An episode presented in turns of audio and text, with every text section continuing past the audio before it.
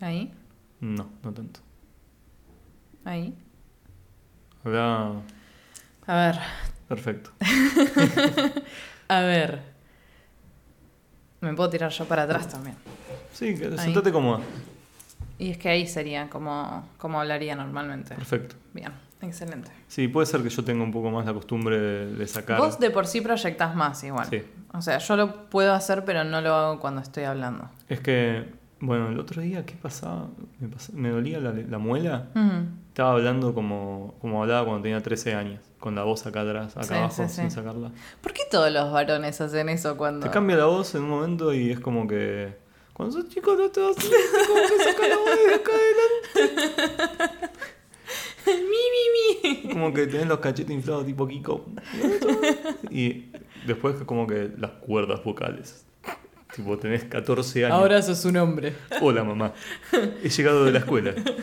Mamá, ¿están las milanesas? Tengo 14 años y soy Pancho Ibáñez.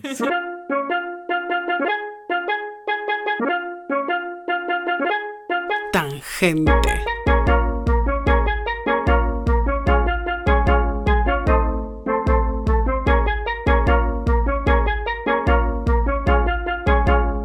Capítulo 9.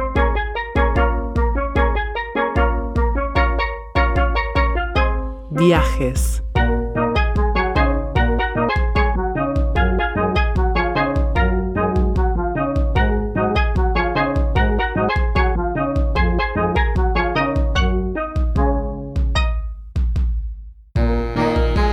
con Camila Chávez y Ezequiel Vila, un podcast sin rumbo fijo, grabado en Buenos Aires, Argentina en el año 2020.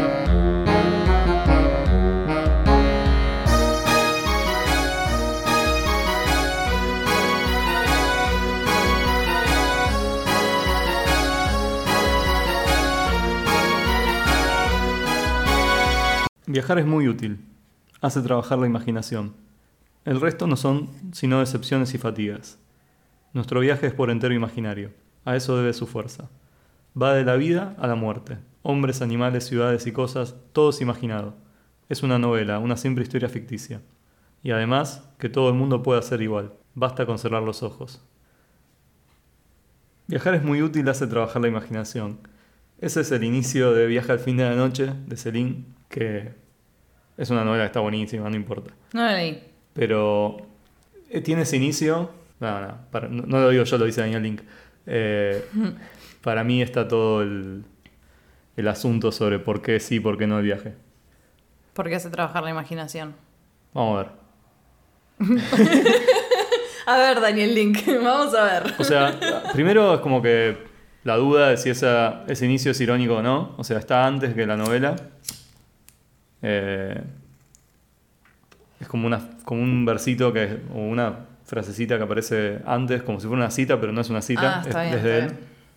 No es la, la- la línea que abre la novela. No. Ok, es un paratexto. Es un paratexto. Antes de que arranque la novela. Pero arranca con ese paratexto que en un programa del 2008 de literatura del siglo XX estaba esa frase y otra de Levi Strauss que decía odio los viajes y los exploradores, que es la primera línea de Tristes Trópicos. Donde Eh, él está en el Amazonas. Sí, y que un poco arranca desde... O sea, es un, eh, es un tuitero Strauss en ese libro. Mal. O sea, odia todo, eh, está bueno igual. eh, y de ese inicio como que... Tampoco leí Triste- Tristes Trópicos. Claro, ¿por qué no cursaste ese programa? Porque en realidad nadie leyó. No, pero ¿sabes qué? Lo escuché como citado. Me llegó citado varias veces en distintas clases, pero nunca lo leí. Bueno, yo también tengo una cita, ¿sabes?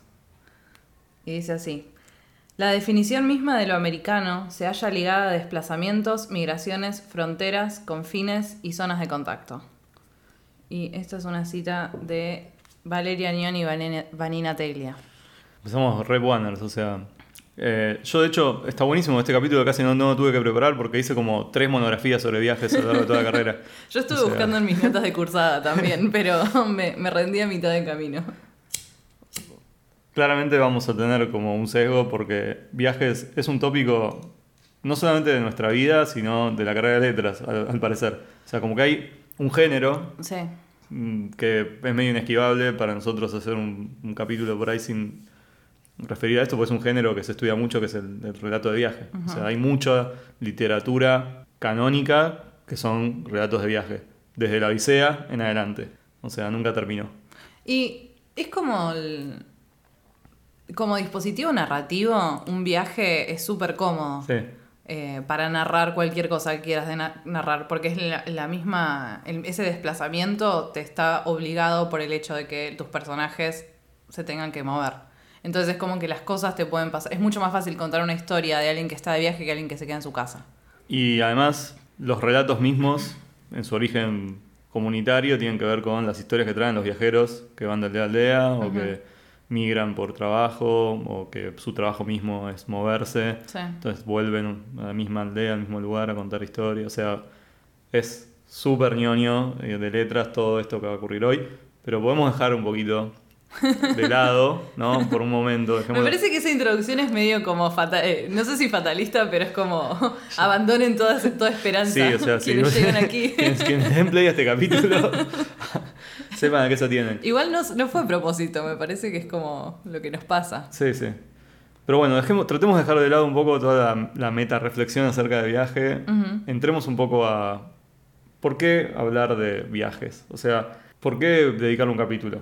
Camila. En este momento, o sea, Sí, ¿por qué este elegimos. ¿Por qué hoy elegimos- grabar? sí. Elegimos grabar hoy este capítulo porque yo me voy de viaje la semana que viene y vengo de viaje hace dos semanas y porque estuvimos hablando dónde podría Sí, eso está complicando vos. mucho, está complicando mucho la agenda de, de Sí. este, de este show. Estamos grabando así, Estamos grabando. a las chapas. O sea, no, y también vos- porque estuvimos hablando acerca de cómo vos no querés irte de viaje. Sí, Digo, sí. eh, la- los dos polos. Sí, yo creo que hay como dos cuestiones. Una tiene que ver con que para mí el viaje hoy es una... Hay mucha gente que su forma de vivir está completamente diagramada en función de los viajes que puede hacer. Se volvió en los últimos años, porque esto no fue así todo el tiempo, No. se volvió muy, muy común encontrar gente que se define por sus viajes. Yo, simpática, divertida, me gusta la buena gente, apasionada de viajar. Es como una bio de Tinder estándar. Sí, totalmente. O sea, y todo lo que dijiste antes de viajar, puede ser que no esté, ¿eh? Puede ser que haya gente que directamente pone, me gusta viajar. Que para mí en este momento es como me gusta estar con mis amigos. O sea, no me dice absolutamente nada. Sí. Eh, y también el fenómeno de las personas que ponen en sus biografías, no solamente en las redes sociales de Garche, sino en, en Instagram, en Twitter, en donde sea. Las banderas de los países que visitaron. Como What? una ¿Quién suerte- sí, sí, sí, sí, sí. O sea, se usa muchísimo. Es muy normie, pero es real. Obviamente lo hace gente que viaja un montón, porque si tenés, no sé, la bandera de Uruguay, la Brasil. Argentina, claro. Argentina y Uruguay. No, no vas a hacer. Eh, O sea, es un marcador de clase también. totalmente. Pero viajar, ¿no lo es acaso? Mm. Cuestión que empieza a tener un protagonismo el turismo, o el- vamos, vamos a dejar el turismo afuera. El viajar empieza a ocupar un protagonismo en nuestras vidas que antes no lo tenía. Porque viajar era muy caro antes. Ese era uno de los motivos. Era o sea. más caro de lo que es ahora, yo diría. Sí, o sea, ahora es carísimo, pero hace 20 años, o 25, 30 años, viajar era muchísimo más caro. Viajar a Europa era... Y no es solamente más caro, sino también que era menos... eh, el mundo estaba menos preparado para que la gente viaje. Claro. O sea, porque ahora hay hoteles Muchas en todos lados, o sea, puedes ir al aeropuerto, sale un huevo, pero lo puedes hacer, o sea, como que el trazado urbano está preparado para la gente que viaja también, que se mueve y viene a quedarse un tiempo en un X lugar. Esta aparición del viaje como un horizonte permanente de la vida, o sea, porque justamente no es simplemente viajar, sino que yo lo que noto es que amigos míos, o sea, gente a mi alrededor, quizás es tu caso también, Camila, me parece, mucha gente que el objetivo de un año de trabajo es el viaje que puede hacer con lo que ahorra el Sí. sueldo, Ahorrar todo el año para Sí. viajar, irte dos semanas a X lado. que de alguna manera es un proyecto de vida eso también, o se termina transformando en un proyecto de vida en un momento en el cual no tenés muchas aspiraciones válidas fuera de esa, o sea, donde digo, ¿qué vas a hacer con lo que puedes? Ponele que puedes ahorrar con tu sueldo, ¿no? Que es un montón. Tenés ese privilegio. ¿Qué vas a hacer con ese sueldo? Bueno, es que ¿Comprarte una casa o no? Eh, Eso te iba a decir, como que es la única forma de, me parece, como de no fumarse la guita y de invertirla en algo que quien lo hace pueda sentir que le está dando réditos, aunque sean simbólicos. Eh, y invertirlo en algo concreto también, en una, en una experiencia. Sí, sí, y aparte que tiene un plazo mucho más, un plazo mucho más em, tangible, ¿no? Que, ¿En qué sentido? y porque comprarte una casa, o sea, ¿cuántos años tenés Ah, que...? sí. Incluso si podés hacerlo, ¿no? Eh, incluso si tenés el sueldo como para llegar a ese, a ese monto. Te, te toma un montón de años juntar la guita para empezar a comprar un y después departamento. pagar el pagarlo, crédito. O sea, sí. eh, eso es como ya quedó para un porcentaje tan chico de, de los asalariados, porque este es otro capítulo marxista. Sí, Ezequiel, tenías que esperar. Todavía no. lo lamento. Cayeron de nuevo. Sé que este es el noveno episodio, ya está, o sea, vamos a blanquearlo. Eh, Basta, Ezequiel. como ya quedó, bueno, en un porcentaje tan chico, eh, empieza a aparecer este otro proyecto de vida, digamos, que, que fuera de la familia, que también la familia, ¿no? Como por lo general la gente que viaja, que vemos que viaja, son personas solteras de más de 25 años. O Y yo 20 y diría que está, sí, o sea, en, en nuestro grupo más cercano, porque obvio tenés eh, los, la gente que tiene dinero y los padres les pagan los viajes y como esas cosas que empiezan a los 20. Sí, eh, 20 cortos. Y también está la gente grande que viaja, o sea, la gente grande. La gente con hijos, que viaja con hijos, los matrimonios que viajan con hijos, que igual ahí ya tenés que tener mucha guita para Es viajar con, con hijos, o sea, con, con hijes a, a otro continente, a otro, lugar, Uh. otro país. tiré las cenizas fuera. Bueno, no pasa nada. Viajar con más de una persona es carísimo. Claro, todo, o sea, eh, no conozco a nadie que tenga hijos y que, y que viaje así No. sistemáticamente, salvo que viaje a ver, no sé, parte de la familia o algo así. No, por ahí es más común como dentro del mismo país, por ahí eso sí se da un poco más, pero qué sé yo, te vas en bondi o te vas manejando, esas cosas. Eh, Entonces, para mí tiene que ver con esta cuestión, no tanto del viajar en sí, sino como de la aparición del viaje como una, o sea, un, un destino común, valga la paradoja, de jóvenes, adultos de clase media que no tienen acceso a ciertos bienes, como pueden ser la vivienda, pero que de alguna manera supongo que necesitan algún tipo de proyecto eh, como para soportar el ritmo del trabajo. ¿no? Porque- Sí, y también es, una- un, es un marcador de pertenencia social, el Sí. poder viajar dentro de los distintos grupos. También, obvio, es súper estratificado y depende en qué grupos te muevas. Creo que en, en el nuestro no es así ni en pedo, no es que si no viajaste sos un pichi, como que no, no Sí. funciona así en el grupo que tenemos nosotros. Pero sí siento que hay como una cuota de lo aspiracional de verse como también a uno mismo viajando. O sea, uno ser retratado por otros y por sí mismo como alguien que viaja. Totalmente. De hecho, bueno, o sea, si vamos a los ejemplos más... Traté de ser un poco neutral al respecto de la caracterización de la, de la gente que viaja por respeto a vos y a muchos de mis amigos. Eh, pero si uno va como al, al espectro de lo más eh, malvado, de, de todo esto, o más perverso de todo esto, a mí lo que más me llama la atención es como el, el cronotopo de la foto. No sé Sí. si es un cronotopo, no importa. Eh, el, el- sí, como la foto como, como la condensación de una, un momento y su reproductibilidad. O sea, ¿a qué me refiero? Veo las mismas fotos de un montón de personas. La foto, bueno, la de la Torre Eiffel, viste, como es como el ejemplo de Tinder. Sí. Pero en, después- en zoológicos exóticos. Con, claro, con los leones drogados. sí, o los elefantes Sí, ahí. eh, con el chabón que le... Muy buena, yo tengo una, dos screenshots grabados de dos pibas distintas en Tinder que están con el mismo elefante, con el mismo cuidador. Dos rubias, o sea, que también son bastante parecidas entre ellas, pero, o sea, como que... Era la misma experiencia exactamente igual. Me encantó ver como la vida de ese chabón que es cuidador de elefantes Sí, sí, a, través de por lo menos dos personas. Tuve como dos, dos miradas. Dos ventanas. Sí. Pero bueno, no sé, las escalinatas esas de Río, el lugar donde le pegan el tiro a John Lennon. Ahora hay una cárcel que veo siempre que es como... Como que va variando el, Sí, según son- la temporada. Son lugares que yo veo, o sea, para mí eso es eh, como el, all- el all inclusive, o sea, Claro.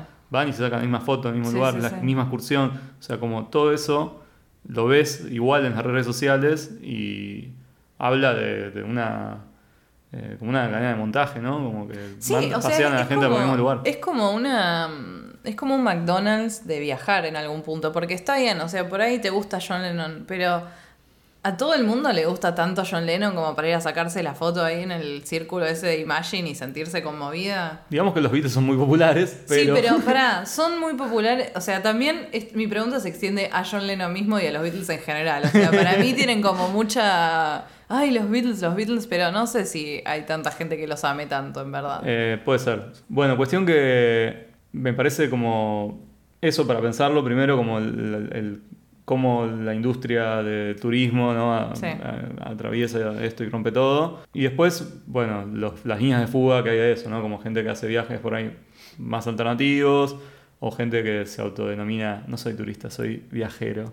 O sea, si alguien se, domina, se autodenomina así en tu vida, tenés que Sí, sí. Purga. excretarlo rápidamente. O gente que hace, no sé, viajes de mochilero. no sé, yo tengo, por ejemplo, una ex compañera de guion que está recorriendo Latinoamérica con una con el novio, con una eh, Volkswagen Combi. Uh, qué bien. Se fue hace como dos años, o sea, sigue viajando, sigue viajando. Y está en esa. Y está en esa. Bueno, pero en algún Panamá, punto, creo, los, no sé. los mochileros que se sacan la foto en Machu Picchu, ¿qué diferencia tienen con el que se saca la foto en París? O sea, es un Eh, nivel de plata nomás. No, yo creo que el mochilero que va de mochila, o sea, que posta, o sea, no es que se toma el avión y, y que hace este viaje desde, sale de Buenos Aires, hace dedo y llega dentro de dos años allá, Sí. por lo menos en la foto se debe ver más sucio.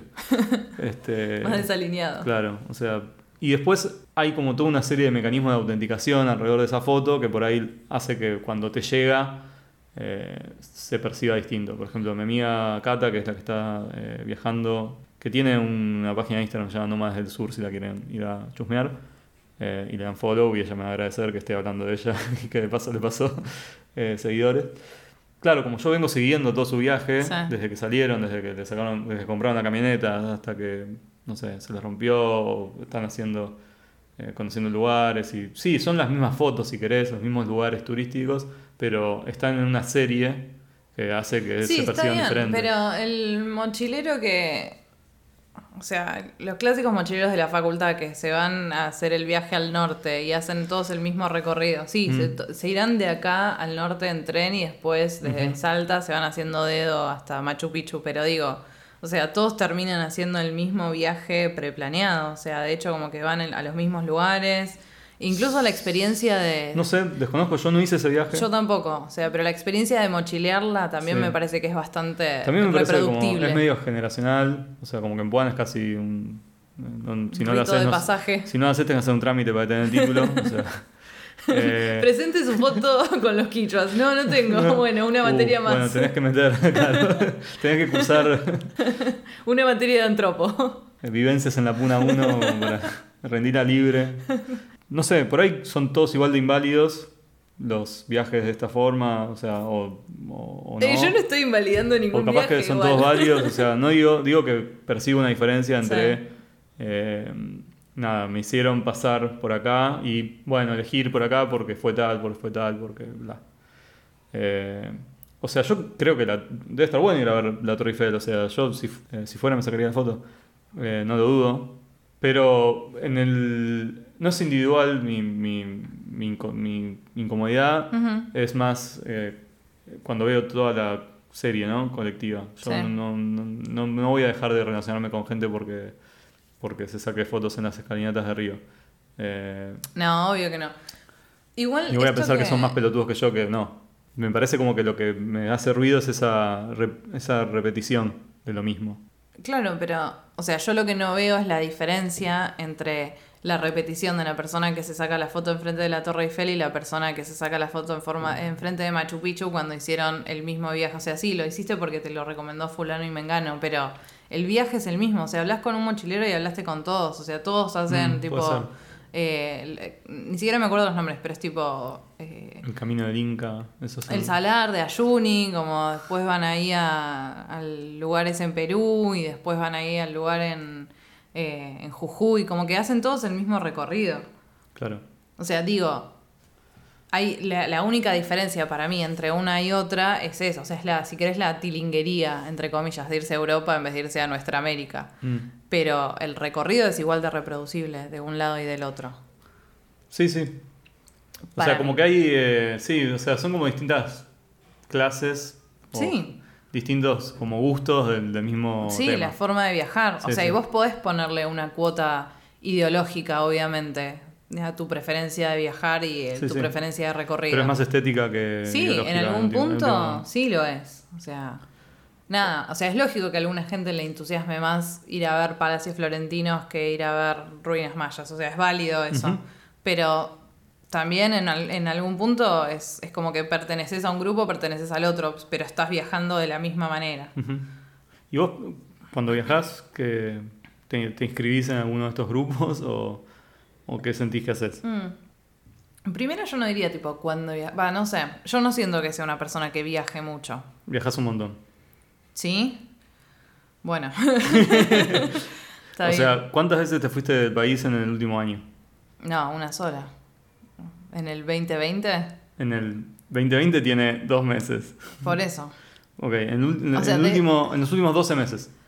dos veces.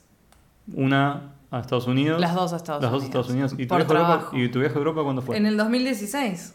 Nah, posta ya Sí, tanto tiempo. por eso, o sea, como que no, no es que viajo todos los años ni mucho menos. O sea, no sé, capaz fui a Chile en el medio, pero no cuenta porque es como desde mi casa a Chile, mi casa de Neuquén a Chile es como un viaje re normal. Ok, esto me preocupa porque 2016 fue hace un montón y para mí fue. Sí. Viajaste hace muy poco. Sí, para, yo tenía la misma sensación y no, fue en 2016.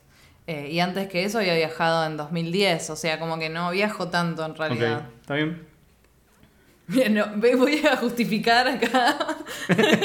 no necesito de tu aprobación, Ezequiel. no, pero es como que pa- es- parece más de lo que es, en verdad. O sea, los últimos dos viajes fueron por laburo, por eso fueron tan Claro. seguidos, en realidad. Me ibas a preguntar algo. No, eso, cuando vos viajás, por ejemplo, tu viaje a Europa, que no fue por laburo, fue en vacaciones, y que fue... En bueno, ya- 2016. Ya, hace un montón, pero... eh, ¿Cuánto tiempo fuiste? Un montón. Dos semanas. Ah, mirá, dos semanas. Ese, te inventaste todo vos. y ahora viaj- viajás de nuevo. sí, ahora sí viajo de nuevo. ¿Y cuánto tiempo te vas? Ahora sí voy tres semanas, 20 días. Y bueno, ¿cómo, ¿cómo pensás ese viaje o cómo lo planeaste o qué es, cómo escapás de esa lógica que claramente identificás?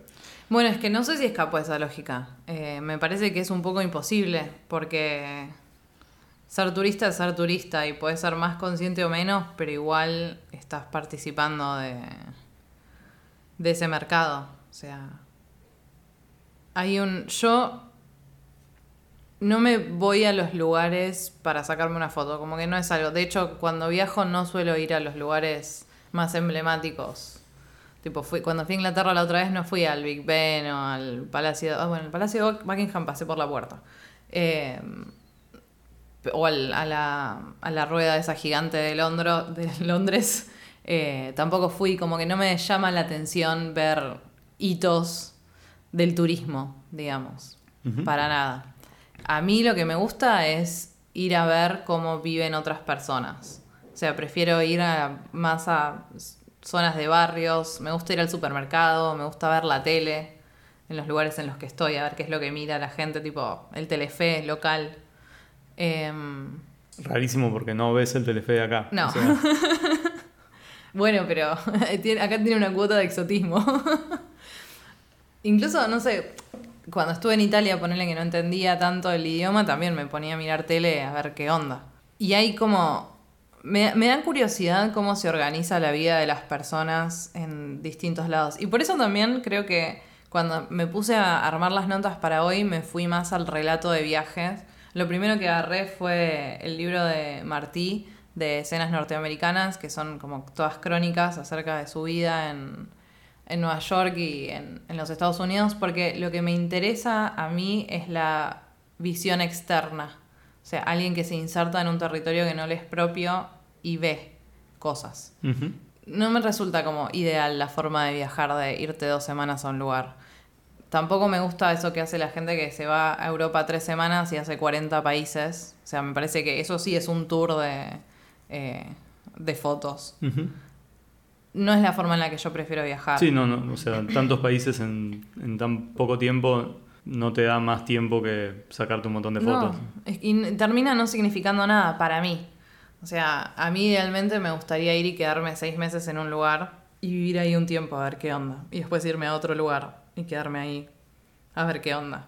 Hay, Obviamente una cuestión de la mirada casi, es como un exotizar también el espacio que estás ocupando.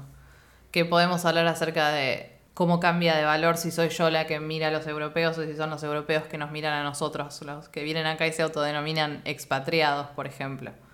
Nunca son inmigrantes ellos. Eh, también por eso lo primero lo que pensé es en el relato de viaje, o sea, no para reintroducirnos en el tema ñoño, pero es como el, la función última del viaje para mí es una historia que contar, no necesariamente a otros, pero sí a mí misma. Ok, me gusta. Y vos trazás tus recorridos y, y tus itinerarios de viaje en función de eso. Sí, un poco sí. Mucho tiene que ver con... O, o, perdón, capaz que no tenés tantos itinerarios, no sé cómo, cómo me dejas. No, o sea, los trato de hacerlos con cosas relevantes a mí. Por ejemplo, cuando fui a Los Ángeles hace el año pasado, eh, fui a, to- a todos lugares que conocía de escuchar podcasts de comediantes, por ejemplo. Entonces fui a ver esos lugares que por ahí eran cosas que ellos mencionaban de su vida real y que para mí era como un flash verlos en vivo porque los había escuchado un montón. Fui al bar donde va Dan Harmon a tomar con sus amigos, fui a un club de comedia, fui a un teatro, fui a una calle que habían mencionado en un montón de... porque hay unos negocios, o sea, como que el itinerario que me armo es relevante a mi experiencia con el lugar al que estoy yendo, más allá del lugar en sí. Bueno, eh, yo hago todo lo contrario, no viajo y no tengo ningún tipo de, de, Pero de no te, no te- no te interesa tampoco. Eh, claro, o sea, a mí no me interesa viajar, me parece como que es... O sea, no es que no me interesa en lo absoluto. Me pasa que me resulta muy incómodo, o sea, no me gusta viajar, literalmente no me gusta moverme. Eh, no me gusta viajar en auto, no me gusta viajar en micro, no, me no puedo viajar en avión, eh, porque si escuchan el capítulo 2, eh, tengo miedo a los aviones. ¿Para en auto tampoco te gusta? no, no, o sea, mucho tiempo en auto es lo que más me gusta igual, pero me, me embola, o sea, me, me siento encerrado. Eh, bueno, si hay... eh, ahora, este es un fin de semana largo, mucha gente se fue a la costa, una escapada, las historias de embotellamientos, No, bueno. no, bueno, lo peor. Eso jamás lo haría en la vida, o sea, es como tu vacaciones ir a estar en el tránsito. Mm. Sí, sí.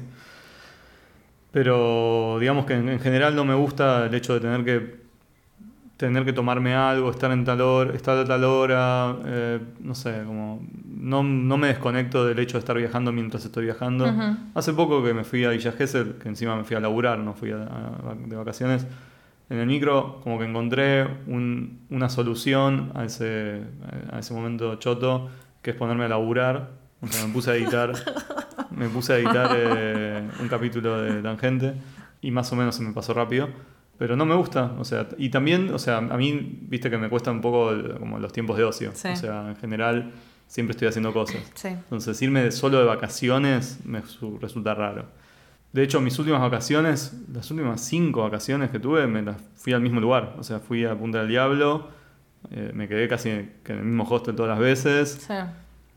Eh, hice exactamente lo mismo, que es eh, yo cuando me voy a, a Uruguay, voy a la playa, llego a la playa y me pongo a caminar en una dirección.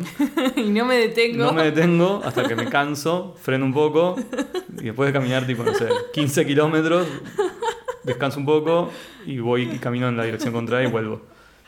Suena Eh, muy relajante. O sea, me- a mí lo que me gusta es despersonalizarme absolutamente Sí. eh, en ese momento. Como que eh, me gusta estar en- me gusta la playa porque es como una suspensión absoluta de, de todo. Sí, O sea, como que es un fuera del tiempo y fuera del espacio casi, porque es como todo igual. todo igual. De hecho, me gustan las playas donde no hay gente, porque la gente viene a interrumpir eso que hace la playa. Y sí, o sea, como que mi, mi comodidad en esas, en esas vacaciones y el descanso de alguna manera llegan por ese estado medio medi- de meditación casi, de, eh, de eso. de- me gusta como... Es un método casi ascético. Claro, claro, sí, sí. eh, camino hacia la nada misma. Pero- de hecho, es como que voy a Punta del Diablo porque hay tres playas muy grandes que están, Adyacentes. claro, que son las de Santa Teresa en realidad, no las de Punta del Diablo. Vos si vas a Punta del Diablo, como que hay bastante gente y, y hay negocios y boludeces y, y es como más un destino turístico. Pero si te pasás una médano bastante largo y vas a Santa Teresa, que está al lado, tenés como playas en las que no hay casi nadie. o en realidad sí hay mucha gente, pero, pero a medida que vas caminando es cada Sí. vez menos. Llegas a las últimas dos y prácticamente no hay nadie. Nivel, o sea, ves el horizonte y Oh, no ves una sola persona. Eh, sí, tampoco es que hay mucho para hacer, o sea, es una playa, ya está, es lo mismo que, hay, que dejaste atrás. Pero el hecho de que no haya nadie No, para mí hace toda la diferencia. hace toda la diferencia. Y el hecho de que tengas como para seguir caminando, yo siento como que estuviera buscando, viste, un easter egg en un videojuego. Sí, sí, sí. Como esto lo programaron, pero no hay nada. Algo debe haber. No, no hay nada. Y es genial eso. Hasta que te chocas con la pared negra. Claro. Entonces, claro, o sea, claramente yo no, no, no disfruto, no participo de, este, de esta secta. Y de pero tampoco esa cuestión de, bueno, ir a un lugar a ver cosas. Tipo, bueno, voy a, no sé, a No, México y desprecio- hago todo el recorrido de las desprecio ruinas. los, los sightseeing, los, eh, los- las panorámicas. ¿Por qué? No sé cómo se dice. No, no me. O sea, me parece como que no. No vale la pena viajar tanto para ver cosas. Pero son cosas que acá no hay. Eh, como que. No sé, ruinas, por ejemplo. Ah, de- de- debe estar bueno ruinas, pero no, no, no me motiva eso por ahí a, a. Por sí mismo. Sí, de- igual, o sea, me da dos cosas. Es un montón de plata y es un montón de esfuerzo y un montón de, de- de- estrés para mí viajar. Ujú. Y no sé si vale la pena ver ruinas eh, para eso. Medio que mi sensación es que la gente es medio igual en todos lados y que las cosas son bastante parecidas en todos lados. Cuando viajas además, como que rascas mucho, muy poco la superficie, no llegas a ver eso. Estoy más de acuerdo con lo que decís de vivir seis meses en un lugar ¿no? y formar parte de una rutina. A ver, todo lo que estoy diciendo sobre esto, yo soy consciente de que todo el mundo piensa lo contrario, ¿eh? Y es muy probable que yo esté equivocado y que sean mis problemas mentales, o sea, porque realmente... O sea, sí son tus problemas mentales, pero no diría que estás necesariamente equivocado. Eh, porque yo estoy completamente atravesado con esto. O sea, no me gusta eh, el ocio y no me gusta eh, viajar en avión. Claramente tengo un problema con los viajes. Es mucho lo que hago en terapia. Pero bueno, más allá de eso, o sea, ponele que se olvidan ustedes un toque de que yo estoy mal de la cabeza. Creo que tengo algunos argumentos que Sí. tienen que ver con esto, con que me parece me- medio, como medio banal el viaje, muy banal. Como que la gente se exagera un poco con lo que aprecia los viajes. Sí. el- la apreciación de- que tenemos en este momento en nuestra cultura del hecho de viajar me parece exagerada. Y me parece como que lo mismo lo puedes encontrar mucho más cerca. Todo lo que me cuentan.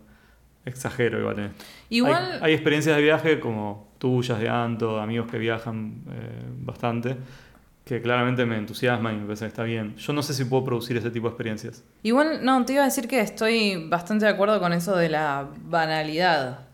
Me parece que hay un trasfondo económico e industrial atrás de fomentar los viajes y el querer viajar, porque obvio sos- sostiene a un montón de eh, empresas y gente que gana dinero a partir de eso. Es una industria económica. Y aparte Turismo. es como una solución capitalista al, a la pérdida del sentido. O sea, yo como persona humana no sé cuál es mi sentido en la vida y estoy alienada en esta ciudad y en esta vorágine en la que vivo. Entonces el sistema me dice, viaja para encontrarte a vos misma. O sea, como todo el género ese de comer, rezar, amar. Bueno, a mí lo que me pasa con esto es que cuando dis- dis- discuto estas cuestiones, siento que entro con una fibra muy sensible de la gente que tengo alrededor. Ah, sí. Porque, o sea, la gente ama viajar. Y, Y, se revalidan a y- partir de eso. Y aparte es como que es algo que no quieren que le toques. O sea, como- si querés hablamos pestes de mi trabajo, de mi, de mi familia, de mi pareja, o sea, hablame mal de todo, pero no me hables mal de los viajes.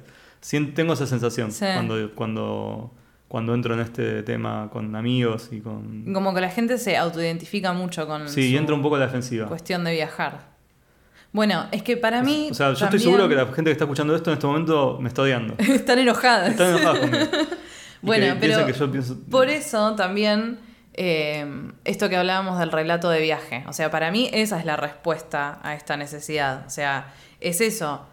Porque la transformación que te pueda suceder a vos como persona que está viajando en el momento en el que viajas y estás experimentando el viaje no es tan contundente como la que podés transmitir y traducir en una historia que contar, en un relato que dar a otros. Estoy completamente a favor eh, de los relatos de viaje, o sea, como me encanta escucharlos. Eh, ¿Sí? sí, sí, sí, sí. O sea, los relatos de viaje, no contarme tus vacaciones. O sea, sí, me- no me cuentes tus vacaciones porque me embolan y tipo me voy a querer morir. A, los nadie 10 le gusta escuchar las A vacaciones de otros. Pero sí como las historias de, no sé, te cruzaste a uno y te fuiste a tal lugar y te llevó y te mostró un lu- O sea, como que eso, como el relatito, ¿no? Sí. Eh, tiene todas las instancias. También hay algo del. ¿Cómo se llaman estos? los eh, Esto de la crónica, ¿no? Que es el- Ujú. el, el incidente. Ahí está. Sí. No, no un relato, sino el incidente. Como fui a tal lugar y me pasó esto. Y es como una pequeñita historia. ¿no? Como una pequeña anécdota. No, es- no llega a ser un relato. Eh, si querés lo distinguimos, pero eh, la idea del incidente no es como es un acontecimiento solo, no, no está desconectado de lo demás. Y el viaje es, es muy proclive a eso porque todo está desconectado. Sí. O sea, Fragmentado. todo, todo fragmentado, exactamente. Bueno, sobre el relato y sobre el viaje, eh, lo que vos decís tiene perfecto sentido porque en realidad lo que explica también que el viaje tenga este lugar tan preponderante, no lo digo yo, lo dice eh, Walter Benjamin, eh, Atentos. es que hay una crisis de la experiencia. y que de alguna manera, muy bizarra, en nuestras sociedades de capitalismo tardío, Ajá. esa crisis de la experiencia tiene como un parche que es el viaje. Porque es la interrupción del. Porque es la introducción de esa, discurrir de la historia de esa personal. cotidianidad y, y es una máquina de generar estos pequeños incidentes y estas pequeñas anécdotas. Iluminaciones. Exactamente. Benjamin tiene dos artículos muy importantes sobre este concepto de eh, la crisis de la experiencia, que son, están muy seguidos y son muy cortos además. El narrador más o menos, pero el primero es Experiencia y Pobreza, que es del 33, y el narrador del 36. Están tan cerca los, eh, los artículos que tienen un párrafo en común. Eso no sé si metió copy-paste, si se olvidó que había escrito lo mismo en el otro, no sé cómo será, pero hay un párrafo en el cual habla sobre la cotización de la experiencia y de cómo posguerra, post Primera Guerra, hay una devaluación de la capacidad de transmitir cosas vivencial, vivenciales. Eh, que tienen que ver con bueno, el silencio de los que volvieron de los campos de batalla, pero no solamente... El trauma de lo que no se puede decir. No sé si viene tanto por ahí, sino que no es una cuestión de que vuelven traumados, sino que hay un ritmo en la guerra, en la primera guerra, que es. O sea, pues la gente se sea, la gente se muere en las guerras desde siempre. Y, y las, digamos, las, las cosas horribles de los, de los campos de batalla, o sea, las puedes rastrear, no, las torturas, las violaciones, las puedes rastrear mucho más para atrás, incluso decir que son peores que las de la Primera Guerra. Lo que pasa con la Primera Guerra, con la primera guerra Mundial es que no es tanto una guerra como una máquina de producir muerte. O sea, es la, es la técnica al servicio de eh, La destrucción. la destrucción. Y eso es lo que Benjamin dice deja muda a las personas. O sea, el hecho de que la fragilidad absoluta de- del humano, de la humanidad, no tanto de el horror de la muerte o de la- lo que puede, la gen- las cosas que puede hacer la gente. El tema es las cosas que pueden hacer las máquinas. Eh, y el ritmo nuevo de la guerra.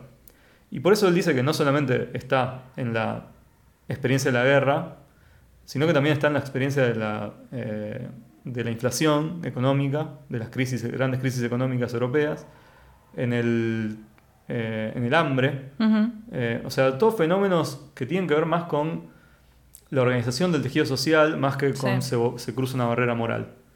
Y un poco lo que establece este, este texto es una mirada un poco más optimista, si se quiere, que es la de decir, bueno, no se puede contar todo esto, pero aún así aparecen artistas o mm, es- escritores que intentan hacer como borrón y cuenta nueva y crear una nueva experiencia a través de sus textos.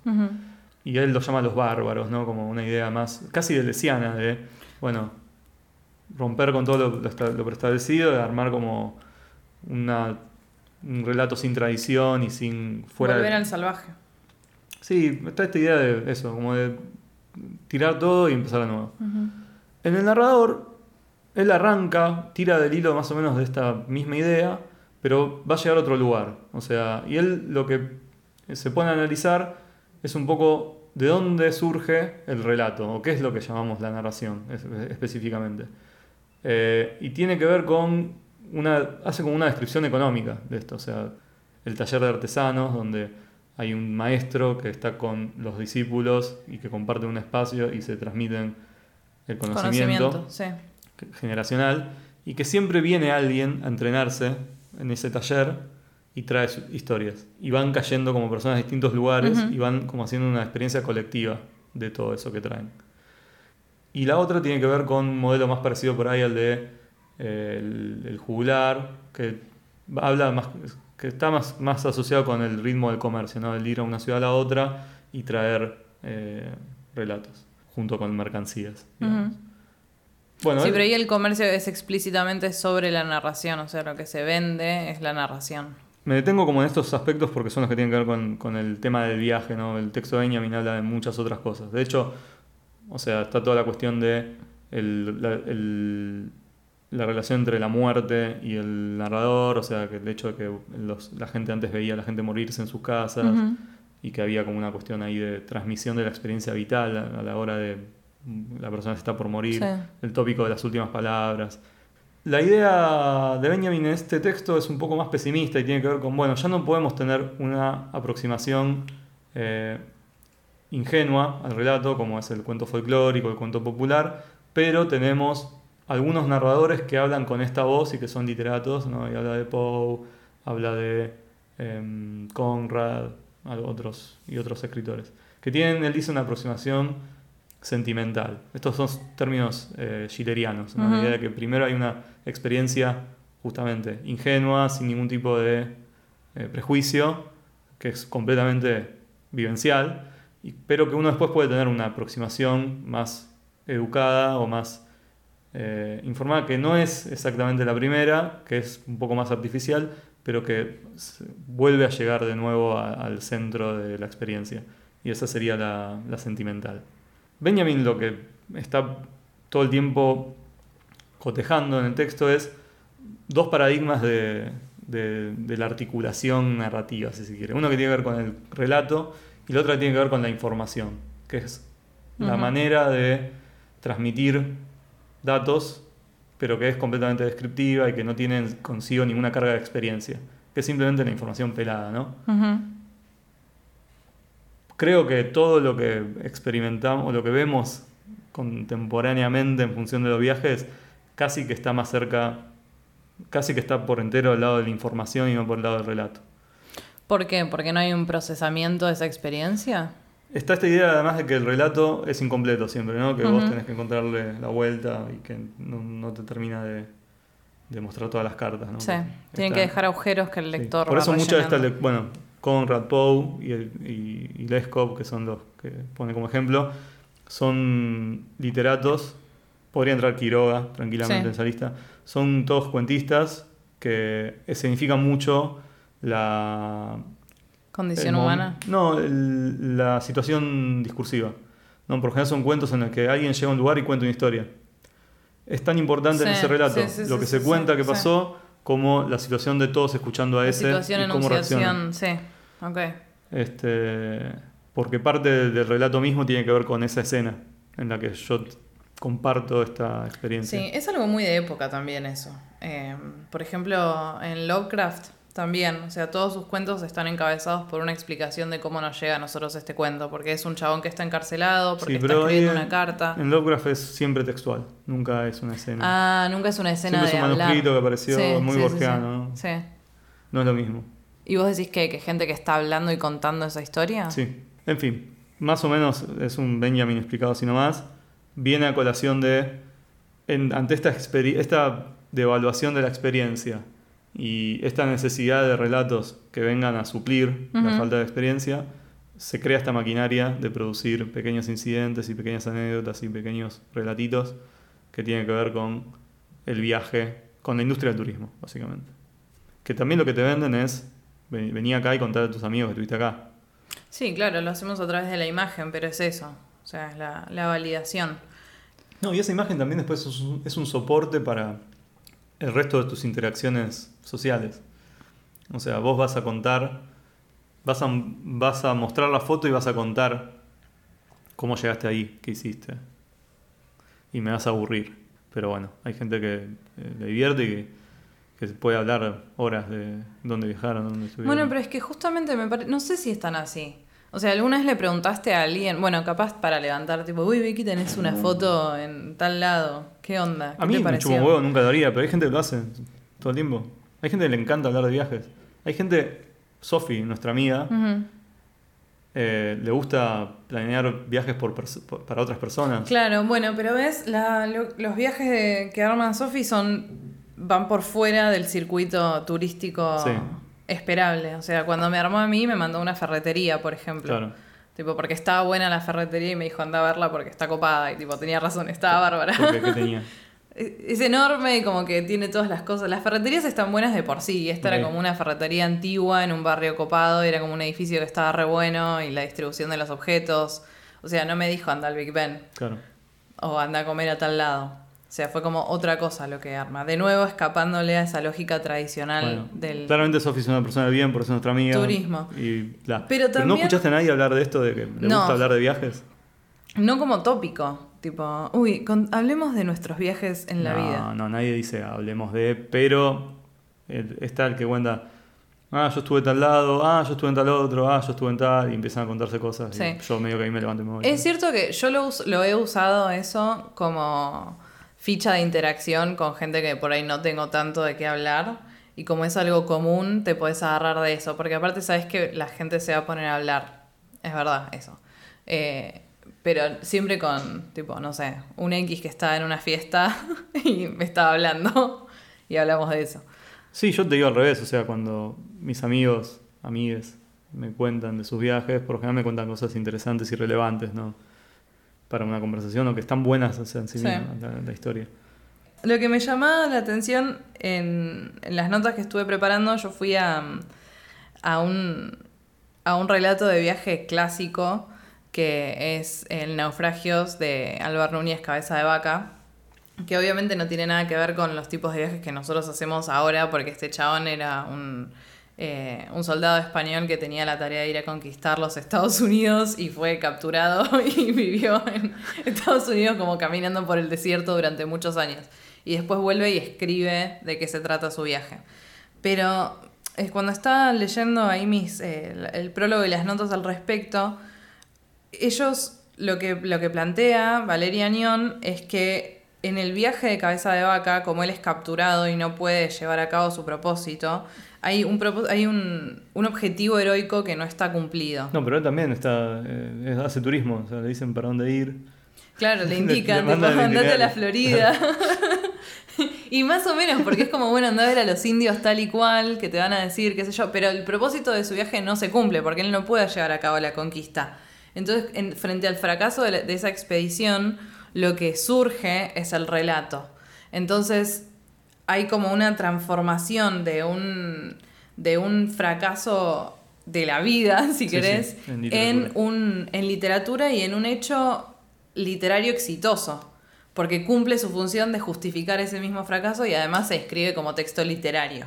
Y me parece que cuando no- lo que nos pasa a nosotros en el día a día también es por ahí, porque es como, no importa en realidad si, si vi, viste algo como, si lo que viviste durante tu viaje por ahí no fue tan épico, siempre y cuando lo puedas transformar en un relato para tus amigos que sea interesante o en una foto que tenga un montón de likes. O sea, lo, lo que terminas saliendo como ganador más allá de la experiencia es lo que surja después. Bueno, pero eso pasa con muchas. O sea, yo te lo, te lo cambio de, de tópico, ¿no? La cita que sale mal. La cita que sale mal Ah, tenía un objetivo, ¿no? Sí. Que era, no sé, garchar, ponele, o formar una relación significativa romántica de varios años, formar una familia, o sea, la que quieras en el medio. Eh, pero sale mal y lo único que puedes hacer para recuperarla es contarse a tus amigos y que se caen de Sí, risa. que se rían. Y Sí, que hacer la mejor performance de, de una cita que salió mal. Igual, esto que aparece en, en Álvaro Núñez de Vaca, Álvaro Núñez, cabeza de vaca. cabeza de vaca. Eh, yo no cursé Latinoamericana 1. Deberías porque es una gran materia, pero aparte hay varios, hay varios cabezas de vacas que fueron exploradores, su Eh, padre y su hijo. Sí cursé Argentina 1 y ahí está el caso de eh, los viajeros al Río de la Plata, que son varios también, pero hay uno que es el más capo de todos, que es Francis Von Head, otro cabeza, ¡Wow! eh, que es un inglés que viene acá a hacer un negocio minero, ¿no? Eh, y no, no sale nada bien de eso y escribe un libro que también hace, hace muy famoso y bla. Eh, que está buenísimo además el libro. Pero eh, todo esto igual no es para volver a hacer eh, reseñas de literatura del siglo XIX, sino hay un texto que leí en, en esa cursada, un texto de Van de Navelle, Van de. Naville, eh, que habla de la economía del viaje. Y dice algo que más o menos quiero, creo recordar como lo siguiente. La idea del viajero es que cuando emprende un viaje hace una inversión. Y esa inversión tiene que ver con invierte su propio yo, digamos, en una expedición que puede ser provechosa o no. El riesgo es no volver nunca, porque se muere o porque queda absorbido por lo otro, ¿no? Y deja de- de- abandona ese yo. Sería como el coronel Kurtz en Sí. El corazón de las tinieblas. Y el provecho económico que puede sacar de eso es traer riquezas o relatos para vender ¿Ya este chabón lo marca como relatos o No, no. estamos haciéndolo nosotros? Relatos? es un inglés, o sea, es un teórico literario. ¿eh? Es Ah. alguien que lee mucha literatura de viajes y, y hace una teorización un poco de cómo funciona. Y bueno, o sea, justamente, los viajeros, o sea, es como que hacen el viaje para traerte a vos el relato y contártelo y pasarte la experiencia sin que vos tengas que viajar y pasar por todo el riesgo Sí. y el tedio. Y te traen cosas de lejos. O sea, de- digo, los desde los relatos eh, de viajeros, las historias de viajeros de los griegos, ¿no? que son todas como del, no sé, los pigmeos y la gente que tiene Sí. cabeza, la, la cara en el tronco, ese tipo de cosas. Que Como el como- siamés. Claro, que son entretenidas y que te los comento a vos las historias de, de estas tierras barbáricas y Lejanas y lejanas exóticas. para que vos eh, los disfrutes de tu hogar. Eh, que aparte de esto, como que en el siglo XVII, XVIII, XIX, 19 ya no tanto, pero en el siglo XVII hay un boom porque se descubre América y, Ahí Dale había historias al rolete. o sea, era un buen negocio. Y ahí había peligros más reales. O sea, la posibilidad de no volver era mucho más concreta. Sí, es eso, como que en realidad mi punto era que me parece que en el momento en el que el viaje está divorciado del relato, el viaje mismo pierde sentido. Porque es en el relato en el que encontrás esta posibilidad de mirarte desde afuera. Entonces no es solamente que tiene valor el relato como moneda de intercambio social de algo que vengo a contar y por eso incluirme en su grupo, sino porque es lo que permite esa, eh, esa relectura de la experiencia. O sea, veía mi impuro. Sí, hay como otros modelos de viaje que me interesan por ahí un poco más, que tienen que ver con el que no vuelve, ¿no? como el que se despersonaliza, desaparece. Pero viaja el que no vuelve o se va. No, no, no, no es una, alguien que. O sea, me interesa mucho más el relato del que se fue y era por un tiempo, pero después permanece y nunca vuelve. Sí. Eh, como que me parece que hay un relato, que de hecho nunca ves el relato final, ¿no? Porque como que el otro está lejos. Claro, pero precisamente para mí solamente es un viaje que puede, o sea, si solamente se puede denominar como viaje si hay un retorno. No estoy tan seguro. Me parece que, que hay viajes que, que no tienen regreso y que igual son historias, son narraciones. Sí, son narraciones, pero es otra cosa para mí. Mm. Porque incluso el que se va viajando con idea de quedarse un tiempo y volver y se vuelve y no, no, no, no regresa, no se fue de viaje, se fue. Te diría que la bibliografía no está de acuerdo con vos, pero... ¿Qué me importa la bibliografía? ¿Cómo era esto? ¿Los viajes? ¿Cuánto? Ah, me vas a citar a Benjamin, está bien. está bien. con de todo me tiras. O sea, como que hay viajes que sí son. están bajo ese modelo de la acumulación, que es sumamente burgués, diría, no sé. Sí. Bueno, el turismo es burgués por Sí, excelencia. que es la idea de que vos en el viaje vas a hacer un viaje para acumular sentido, ¿no? Para volver y volver transformado porque Sí. traes algo nuevo. Eh, y después están estos viajes más línea de fuga, como... Hay un texto de Kafka que es como recitado con esto, que es el deseo de ser piel roja. Que básicamente es como, bueno, que las ganas de ser piel roja, de ser, ser un indio a caballo, ir eh, desnudo, cabalgando, hasta no tener más eh, ropa, no tener más caballo, no tener más indio. Esa es como la idea. Sos vos en la playa. Claro. O sea, para mí, ese, esa despersonalización absoluta que tiene el riesgo de, de no volver de ahí, o sea, es como Sí. la droga, Sí, o sea, sí. la- el viaje de los que van a tomar ayahuasca, ¿no? La idea de que es hay un peligro no, no solamente de que te coma un tigre en la selva, sino de que tu mente no vuelva de ese viaje. Eso es lo que... Esa voluntad de, al, al revés, en vez de juntar experiencias y de volver transformado, hacer un viaje para no ser. Y después volver y sí, seguir siendo. Pero desaparecer. Es casi como una. Es casi como Alfo- Alfonsina metiéndose al mar un poco. Bueno, pero eso es un viaje de no retorno, digamos. O sea, yo lo que digo es viajar y volver como si nunca hubieses viajado. Volver más limpio que antes. Claro. Sí. Eso lo banco. Me parece que eso es lo que... Ese es mi horizonte. Me gusta. Yo al contrario. O sea. Tenés una experiencia muy monomítica de- del Y, viaje. sí. Claro, está bien. Yo igual creo que, que no, que he hecho viajes que... Hice un viaje que, que creo que de alguna manera me marcó, que fue el primero que hice solo Uruguay, en el que justamente descubrí esto, como de no ser nadie, Claro. para nadie. Bueno, a mí el viaje que me marcó fue mi año de intercambio, que es un viaje de acumulación de experiencias y con retorno, o sea, es monomítico Al, ta- al, to- al taco. Taco. Quise decir palo y, y toque al mismo tiempo y me salió cualquier cosa. sí. es como vos- yo que fui a comprar empanadas el otro día y quise una empanada de carne y una de pollo y pedí una de porno y una de calle. Hola, me das una empanada de porno y una empanada de calle. para bajar. para bajar este, bla- este vaso de experiencia. A mí lo que me pasa también es que cuando. Digo, esta cuestión de la transformación del viajero también, de cambiar de yo, puede darse en pequeñas en pequeñas medidas, no es como una serpiente que dejas tu, tu piel anterior y volvés como un nuevo yo. Pero sí me pasó, por ejemplo, ahora esta última vez que viajé a Estados Unidos, que volví con una apreciación por Argentina distinta. O sea, con una capacidad de ver mi estado estándar, digamos, mi, mi- mi espacio habitacional de una manera diferente. O sea, y creo que eso es en realidad lo que la experiencia del viaje. No es solamente lo que ves cuando te vas, sino cómo podés mirar tu propio espacio a la vuelta. Vos decís que ahí habría como una, una dinámica entre ver a lo otro para después verte a vos. a vos mismo. Sí. Sí. Funciona Bueno, como un es- espejo invertido, Sí. digamos. Bueno, pero esa es la, es la base, ¿no? Como que funciona así para... La mayoría de los libros, ¿no? De los relatos de viajero hablan de eso, ¿no? Hacen todo el viaje, vuelven y ahora...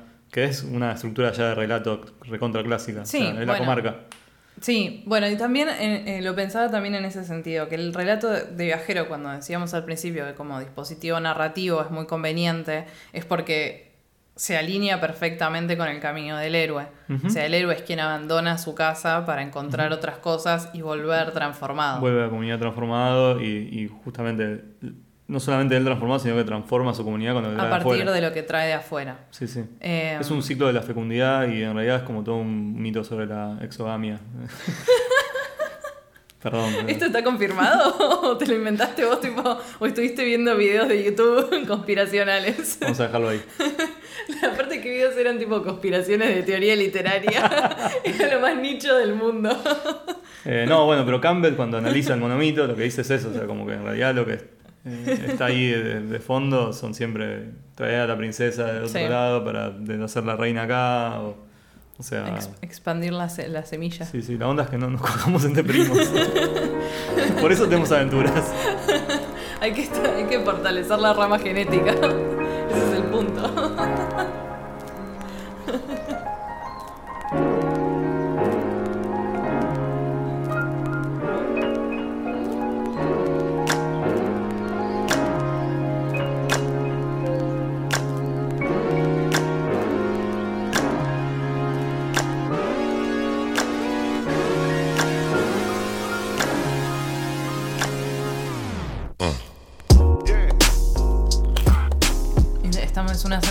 Una semana en Irlanda, una en Escocia y una en Inglaterra.